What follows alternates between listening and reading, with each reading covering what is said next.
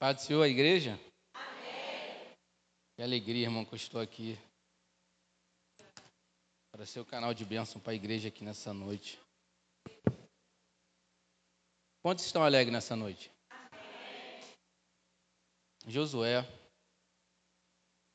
capítulo 24, verso 15. Uma passagem muito conhecida. E o tema da mensagem é o poder da escolha. Josué capítulo 24, verso 15. Todos acharam? Ainda tem gente procurando ainda. Irmão, você não sabe a alegria que eu estou aqui. Então, a semana toda, pastor, estou no culto, pastor. Estou no culto, pastor. Estou no culto, pastor. Meu Deus. Desculpa, pastor. Vamos lá. Diz assim, eu estou olhando na João na Almeida Corrigida. Porém, se vos parecer mal aos vossos olhos servir ao Senhor, escolhei hoje a quem sirvais. Se os deuses a quem serviram vossos pais, que estavam além do rio, ou os deuses dos amorreus, em cuja terra habitais. Porém, eu e a minha casa serviremos ao Senhor. Amantíssimo Deus, Pai celestial, Quero te render graças, Senhor, por esta noite. Ser mais uma vez, Senhor, instrumento seu para a igreja, Senhor. Tira tudo que não provém de ti nesta noite.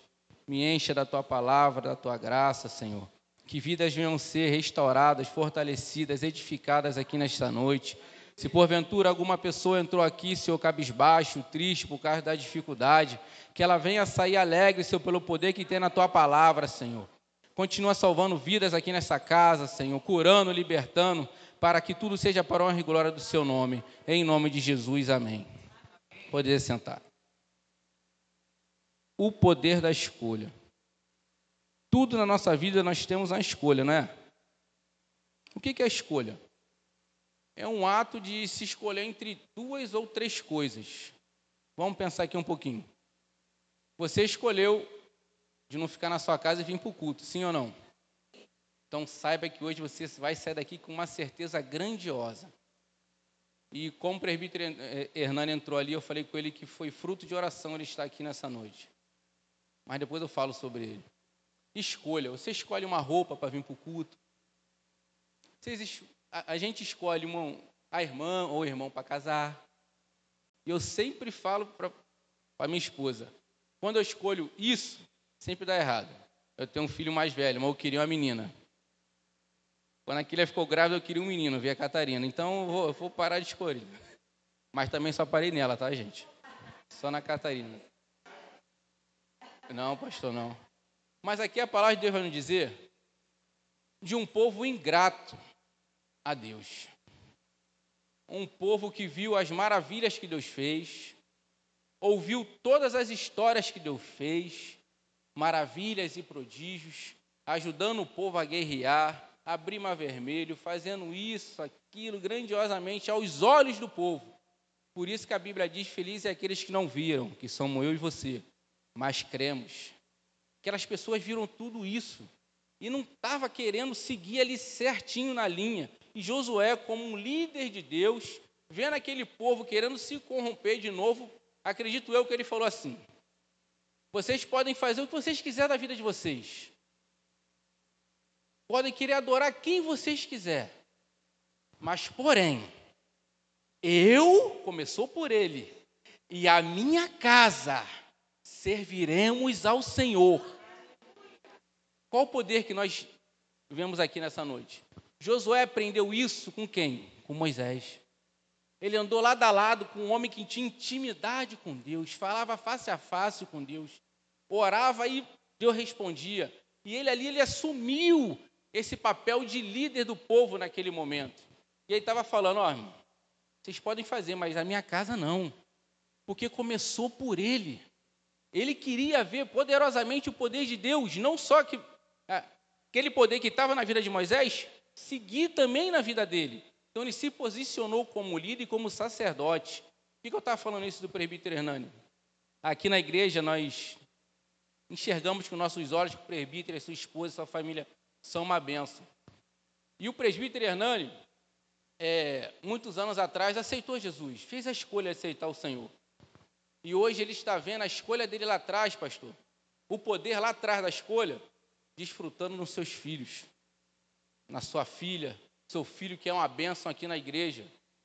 Eu não tive o privilégio de nascer num berço evangélico, um lar cristão. Mas eu estou transformando meu lar num lar cristão, irmão. Sacerdotes aqui desta noite, transformam seus lares em lares cristãos. Porque vocês vão ver o poder de Deus seguindo você e a sua geração, irmão. Isso é muito importante. Lembrando uma coisa aqui, falar em poder da escolha. Foi ano passado que a gente pintou a igreja, não foi, pastor? Eu estava trabalhando de conta própria e acabou o material, acho que o pastor ia comprar ainda. Eu fui fazer alguma coisa na cidade, minha esposa está aqui de prova, a Alexandre também sabe dessa história, o próprio pastor e a pastora. Eu estou na cidade, meu telefone toca.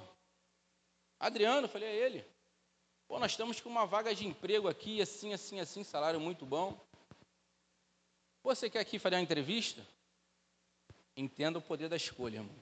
Falei, vou sim. Quando eu desliguei o telefone, irmão, eu dei cinco passos. A voz falou na minha cabeça assim: e a minha obra? Falei, Jesus. Peguei o telefone. A minha irmã é chefe de RH, ela sempre me ensinou quando a pessoa te dá a oportunidade, que você não vai, você tem que agradecer aquela oportunidade. Ao retornei, agradeci a oportunidade, tal, tal. Cheguei aqui e comentei com o pastor. Pastor, meu filho, você fez isso? Falei, eu fiz. Aí o pastor depois me falou que chegou em casa, comentou com a pastora. E eles orando, fala assim: Senhor, honra a fé do teu servo. Irmãos, eu confesso para os irmãos que hoje eu estou vivenciando o que Jó falou em capítulo é, no capítulo 42, verso 5. Que antes eu te conhecia de ouvir. E hoje, meus olhos, a minha tia, a Natália não está aqui não, a Natália é minha prima, minha tia Adriana, diaconisa da casa do Senhor, fervorosa, mulher de Deus. Quando eu comecei na minha caminhada, ela me evangelizando, ela falou assim: meu filho, a partir de hoje, você vai servir um Deus que abre porta onde não tem porta, que dá solução onde não tem solução, que levanta o caído. Só que ela deixou eu, no meu decorrer da caminhada, chegando no dia de hoje, para aprender uma das maiores virtudes do Deus que eu e você servimos. Sabe qual é? O Deus da provisão, irmão. Deus está tá, tá provendo poderosamente a minha casa, irmão. É provisão que eu nem sei de onde vem, irmão. Mas sabe por quê? Que eu escolhi lá atrás servir na casa dele, irmão. Tem pessoas que não entendem isso, irmão. Sabe por quê que ele prova a minha vida? Prova a sua vida? Porque Deus não fica devendo nada para ninguém. E quando ele dá, é melhor do que aquilo que você perdeu, irmão. Eu até esqueci daquele trabalho. Deus me deu um melhor, irmão. Esse é o Deus que eu e vocês servimos. Quando eu e você coloca a mão no, no, no arado, escolhe estar na casa dele, honrando ele, com tudo que ele te deu, saúde, força, vigor, não tem como ele te recompensar, irmão. Deus vai sempre te recompensar. Ó, e é com o melhor. Você sabia, irmão Adriano, que ele ia fazer isso por você? Não. Mas a fé é o firme fundamento das coisas que não se veem. Deus está provendo poderosamente. Eu creio que vai prover na vida de cada um que veio aqui nesta noite escutar essa palavra. Vamos andar um pouquinho na Bíblia hoje, vamos? Daniel. Mais umas passagens de poder da escolha. Capítulo 3. Daniel 3, verso 1 ao 6. E diz assim: O rei Nabucodonosor fez uma estátua de ouro, cuja altura era de 60 côvados e a sua largura de seis côvados. Levantou-a no campo de Dura, na província de Babilônia. E o rei Nabucodonosor mandou ajuntar os sátrapas, os prefeitos, os presidentes, os juízes, os tesoureiros, os conselheiros, os oficiais e todos os governadores das províncias, para que viessem à consagração da estátua que o rei Nabucodonosor tinha levantado. Então se ajuntaram os sátrapas, os prefeitos, os presidentes, os juízes, os tesoureiros, os conselheiros, os oficiais e todos os governadores da província, para a consagração da estátua que o rei Nabucodonosor tinha levantado, que estava em pé diante da imagem que Nabucodonosor tinha levantado. E o arauto, que é uma pessoa que transmite as palavras do rei, apregoava em alta voz: Ordena-se a vós, ó povos, nações, gente de todas as línguas, quando ouvirdes o som da buzina, do pífaro, da harpa, da sambuca, do saltério, da gaita de foles e de toda sorte de música, vos prostrareis e adorareis a imagem de ouro que o rei Nabucodonosor tem levantado. E qualquer que se não prostrar e não adorar, será na mesma hora lançado dentro do forno do fogo ardente. Todos aqui sabemos que dessa história da Babilônia, o povo foi cativo. E Nabucodonosor tinha a fama de ser um rei muito rude, ruim, não tinha papa na língua, não gostou, ele mandava matar, tomava tudo. E ele, para mostrar o seu poderio, sua grandiosidade, a sua soberba, fez uma estátua que não tinha mais tamanho e ajuntou todo mundo. Agora eu quero perguntar para a igreja: aquelas pessoas todas que ele chamou ali, foram de livre e espontânea vontade? Foi de livre e espontânea pressão. Que quem não tivesse lá, diaconisa Grace, por que, que aquele povo não veio? Vai matar. Todos estavam ali com medo. E quando você está assim nesse ambiente de uma pessoa que é muito, é, uma pessoa muito, como é que eu posso dizer, mandona, sempre vai ter pessoas abaixo dele ali chamados puxa-saco. Pessoas que vão falar assim, é, o rei é isso tudo mesmo. O rei é isso tudo mesmo, mas pode deixar que a gente vai ficar de olho. As pessoas que não se prostrarem, vamos falar. X9 de hoje em dia, né? Mas vamos falar. E o rei achando que todos que estavam ali ia se prostrar para a imagem, que ele era um, um rei imponente, tinha uma postura. Mas ali tinha três servos de Deus, que conhecia verdadeiramente a postura de um servo de Deus, mesmo no lugar cativo. Se posicionou, não se prostrou para aquela imagem. E eles sabiam que todos ali estavam com a certeza de se prostrar. Mas acredito que eles conversando entre si mesmos, falou: não vamos nos render. Vamos nos manter firme. Aconteça o que acontecer, vamos nos manter firme. Verso 12 até o 15 vai dizer então: Há uns homens judeus que tu constituísse sobre os negócios da província da Babilônia. Sadraque, Mesaque e Abednego. Isso são os, as pessoas que estavam ali para defamar os servos de Deus. Esses homens, ó rei, não fizeram caso de ti. Até os deuses não servem nem a estátua de ouro que levantaste adoraram. Então, Nabucodonosor, com ira e furor, mandou chamar Sadraque, Mesaque e Abednego. E trouxeram a esses homens perante o rei. Falou e lhe disse: É de propósito, ó Sadraque, Mesaque e Abednego, que vós não servis a meus deuses, nem adorais a estátua de ouro que levantei? Agora, pois, se estás prontos, quando ouvirdes o som da buzina, do pífaro, da cítara, da harpa, do saltério, da gaita de foles e de toda sorte de música, para vos prostrardes e adorardes a estátua que fiz, bom é. Mas se não adorardes, sereis lançados na mesma hora dentro do fogo ardente. E quem é o Deus que vos poderá livrar das minhas mãos. Nabucodonosor era um rei muito rude, irmão, muito soberbo. Ele achava que ninguém poderia tirar ninguém da mão dele. Mas aqueles homens de Deus batiam, bateram o pé, se manteram firmes, porque eles conheciam a mão poderosa do Deus que eles serviam, irmão. Aquele homem queria mostrar para aquele restante que estava ali um exemplo deles. Ó, oh, tá vendo esses três? Se eles não fizerem, eu vou fazer com qualquer um que está aqui. Mas quando o servo de, o servo de Deus se posiciona, Deus vai engrandecer o nome dele através daquele servo, na presença dos inimigos. Isso é muito importante quando eu e vocês entendemos isso, irmão. Nós nunca nos devemos se prostrar os falsos profetas, falsas doutrinas. Nós temos que saber onde nós estamos querendo buscar alimento, irmão. Eu canso de dizer e repito: aqui é um lugar que prega a palavra. Antes de eu vir para cá, eu fiquei um período de oração, que eu já tinha visitado todas as igrejas aqui em Cavalcante. Só que Deus colocou no meu coração, você só não foi em uma. E aprove ao Senhor de eu estar aqui até hoje, adorando e engrandecendo o nome do Senhor. Verso 16 ao 18, vai nos dizer: Responderam Sadraque, Mesaque e Abednego e disseram ao rei Nabucodonosor: Não necessitamos de responder sobre isso. Calma aí. No final do verso 15, o rei vai dizer assim: E quem é o Deus que vos poderá livrar das minhas mãos? Ele não conhecia, mas ele vai conhecer. Sadraque, Mesaque e Abednego conhecia e vai mostrar para ele quem é esse Deus.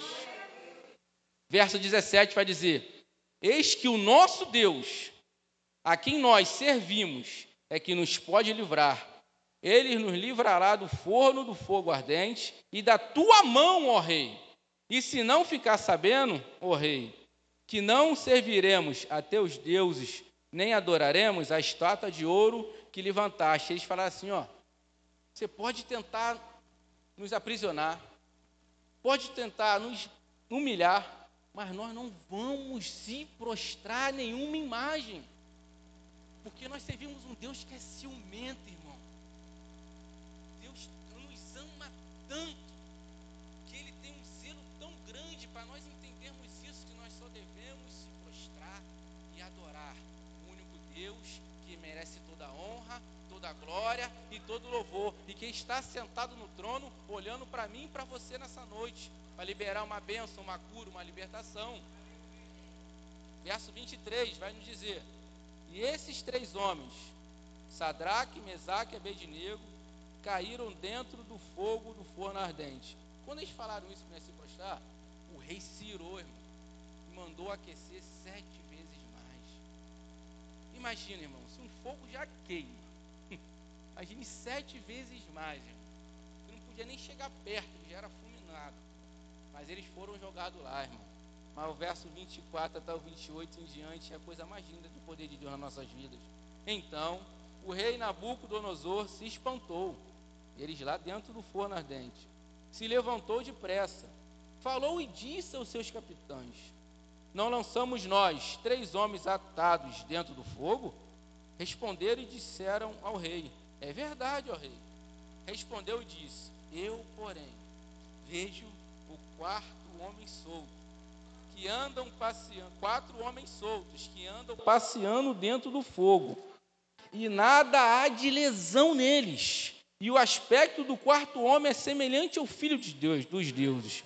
Então se chegou Nabucodonosor à porta do forno do fogo ardente, falou e disse: Sadraque, Mesaque e Abednego, servos do Deus Altíssimo. Sai e vinde, saí e vinde.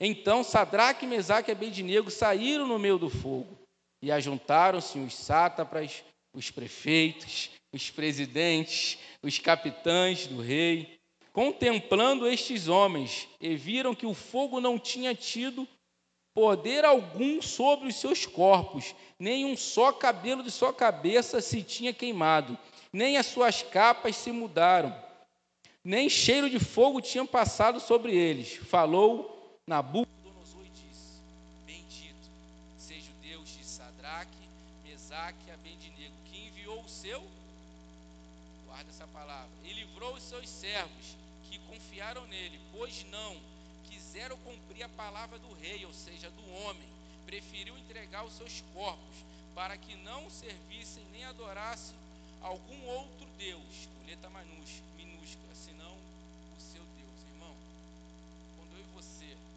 não adora nenhum, nenhum Deus que tem aí fora nesse mundo, Deus vai mandar um anjo para te proteger e te livrar de qualquer cilada do inimigo. Não é o que estou falando, não. É o Espírito Santo que está me dando essa ordem, e a palavra dele que está sendo pregada. Um anjo vai sempre guerrear o meu e seu favor. Se posiciona, servo de Deus.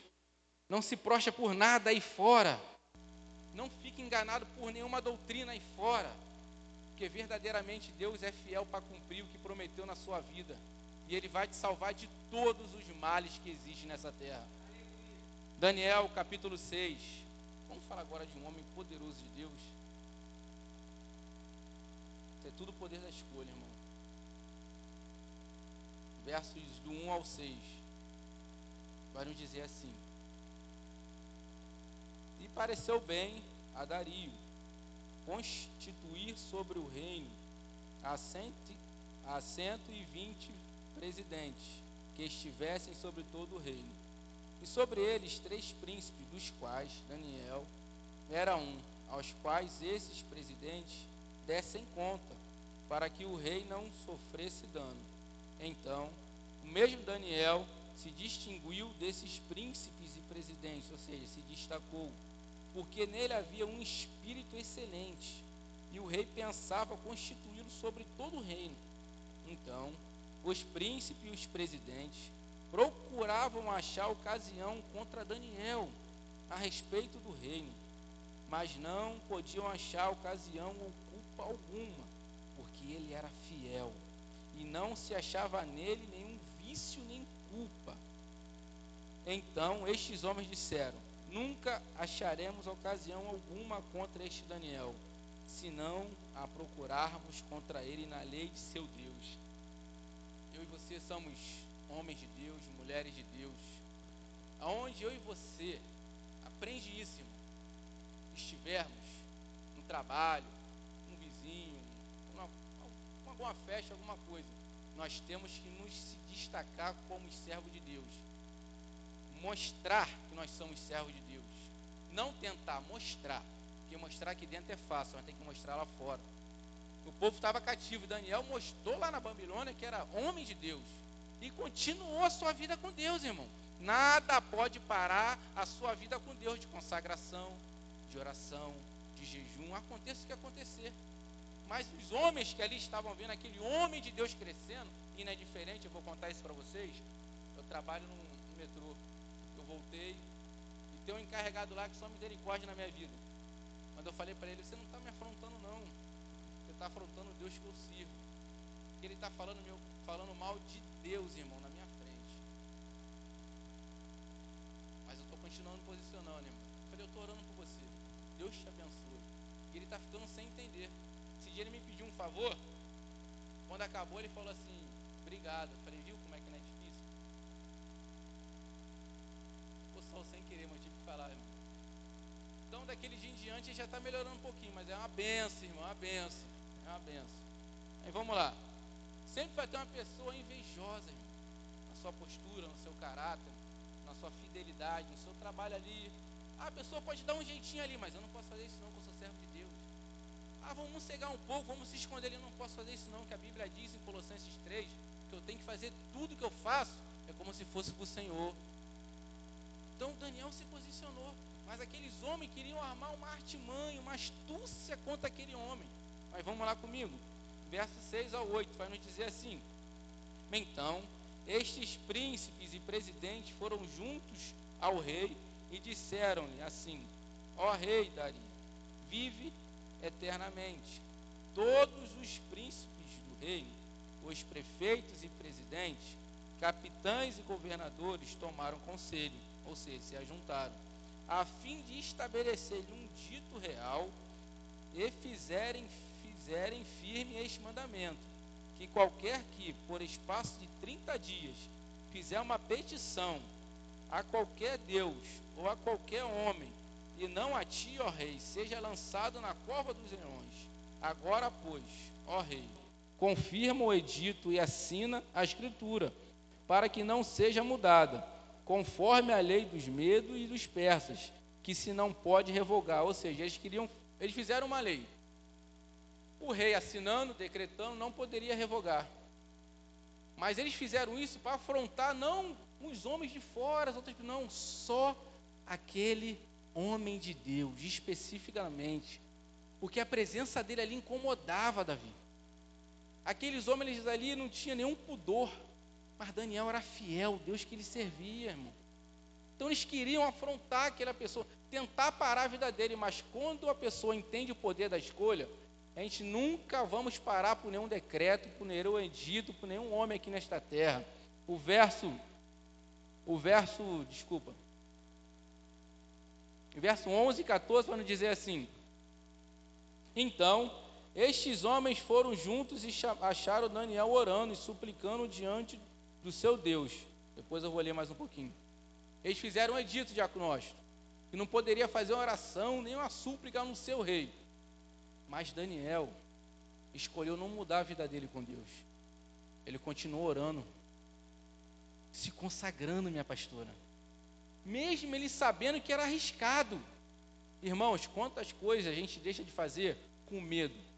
Não fica com medo não, porque quem guerria na minha e na sua vida é o Deus que a gente serve, irmão. Fica tranquilo, não muda a sua vida não, espiritual não. Deus vai guerrear ao seu favor. Verso 12.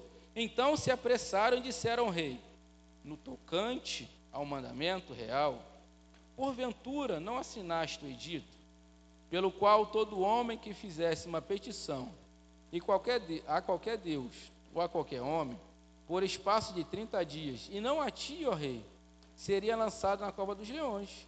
Respondeu o rei e disse: Esta palavra é certa, conforme a lei dos medos e dos persas, que se não pode revogar. Então responderam e disseram diante ao rei: Daniel, que é dos transportados de Judá, não tem feito caso de ti, ó rei, nem do edito que assinaste. Antes três vezes por dia faz a sua oração. Ouvindo então o rei o negócio, ficou muito penalizado, triste, a favor de Daniel. Propôs dentro do seu coração livrar-o até o pôr do sol. Trabalhou para salvá-lo. Irmãos, o rei tinha um apreço por Daniel, porque ele viu o Espírito de Deus naquele homem, a mansidão, as palavras, os conselhos. É isso que as pessoas têm que ver na nossa vida a mansidão, o Espírito de Deus resplandecendo na nossa vida. Mas não foi ainda o suficiente aqueles homens, ó oh, rei, tu não pode revogar não, tá?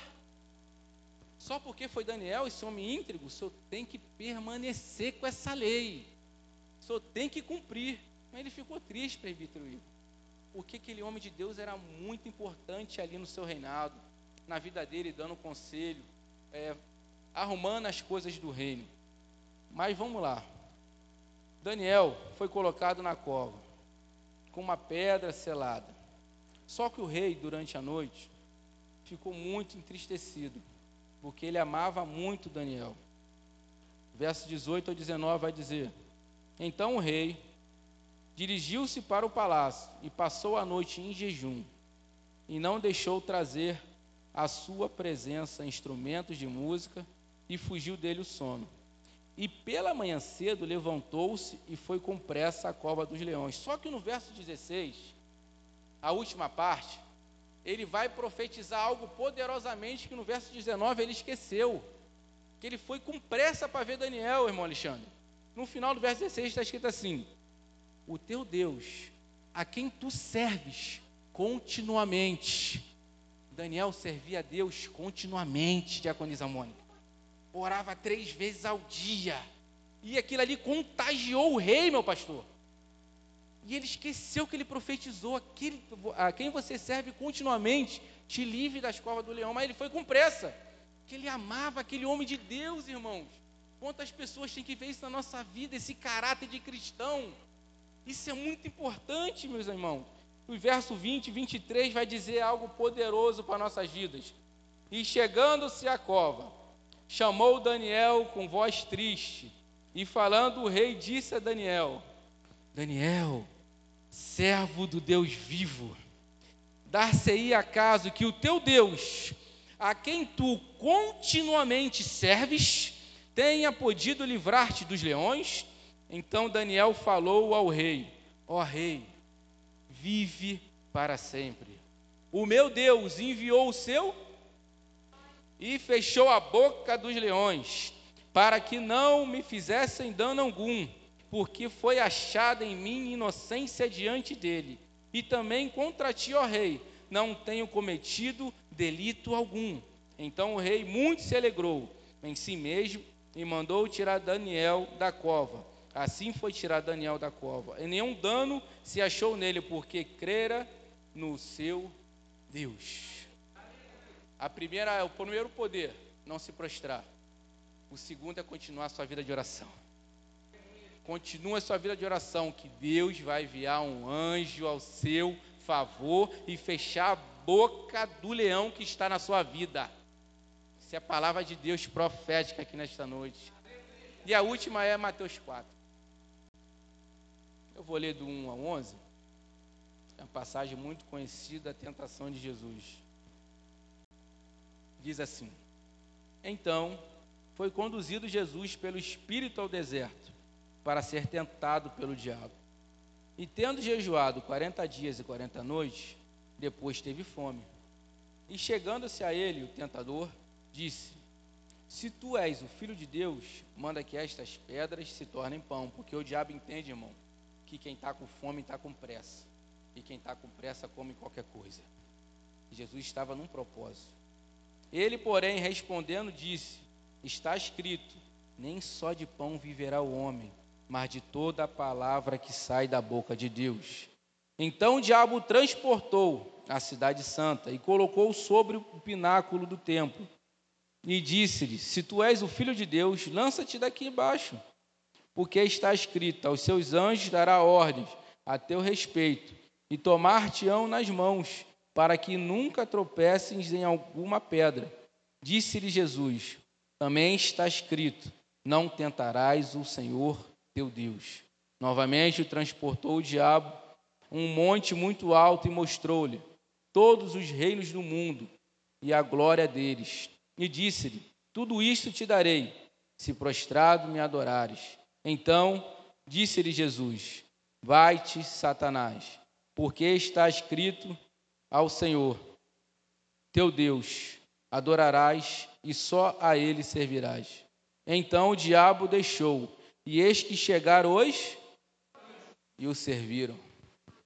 Essas três passagens vão nos mostrar poderosamente quando eu e você temos que nos posicionar para os anjos do Senhor virem guerrear ao nosso favor. Os anjos do Senhor liberar uma bênção ao nosso favor. Os anjos do Senhor liberar uma porta aberta, uma cura, uma libertação. Isso é muito forte. Jesus aqui, ele não se prostrou, não, meu pastor seria se prostrar e mostrar adoração, minha pastora. Mas a própria Bíblia diz que nós temos que adorar o único Deus que está sentado no trono. Mas calma aí, o Espírito Santo está me direcionando aqui para algo muito importante. Só que em João 13, meu pastor, vai nos dizer que Jesus vai lavar os pés do discípulo, minha pastora. Pessoa, para lavar o pé, aqui, quem é manicure, o que seja, tem que se abaixar. Mas calma aí, ele, ele lavou o pé, Ana Cristina, daquele que iria o trair. Lá atrás, ele não se prostrou para o diabo, meu pastor. Quer mostrar, quer mostrar o que? Adoração. Mas ele se prostrou, assim, modo de dizer, para Judas, mostrou amor. Irmão, quanto de nós não mostra amor nem para uma... Mas Jesus está nos ensinando que ele deixou um exemplo a ser seguido. Aquela pessoa que porventura pode falar mal de você, te trair, te maltratar, nós temos que amar, igual estou amando aquele meu encarregado lá no trabalho. Ele não tem culpa não, mas é o que está nele, irmão, porque o Espírito Santo brilha em mim está incomandando ele, irmão. Então eu tenho que continuar me posicionando. Eu não vou me prostrar a nada que vem do inimigo, mas vou continuar honrando e glorificando o nome do Senhor, não só aqui, mas lá fora. Então agradeço a minha oportunidade em nome de Jesus.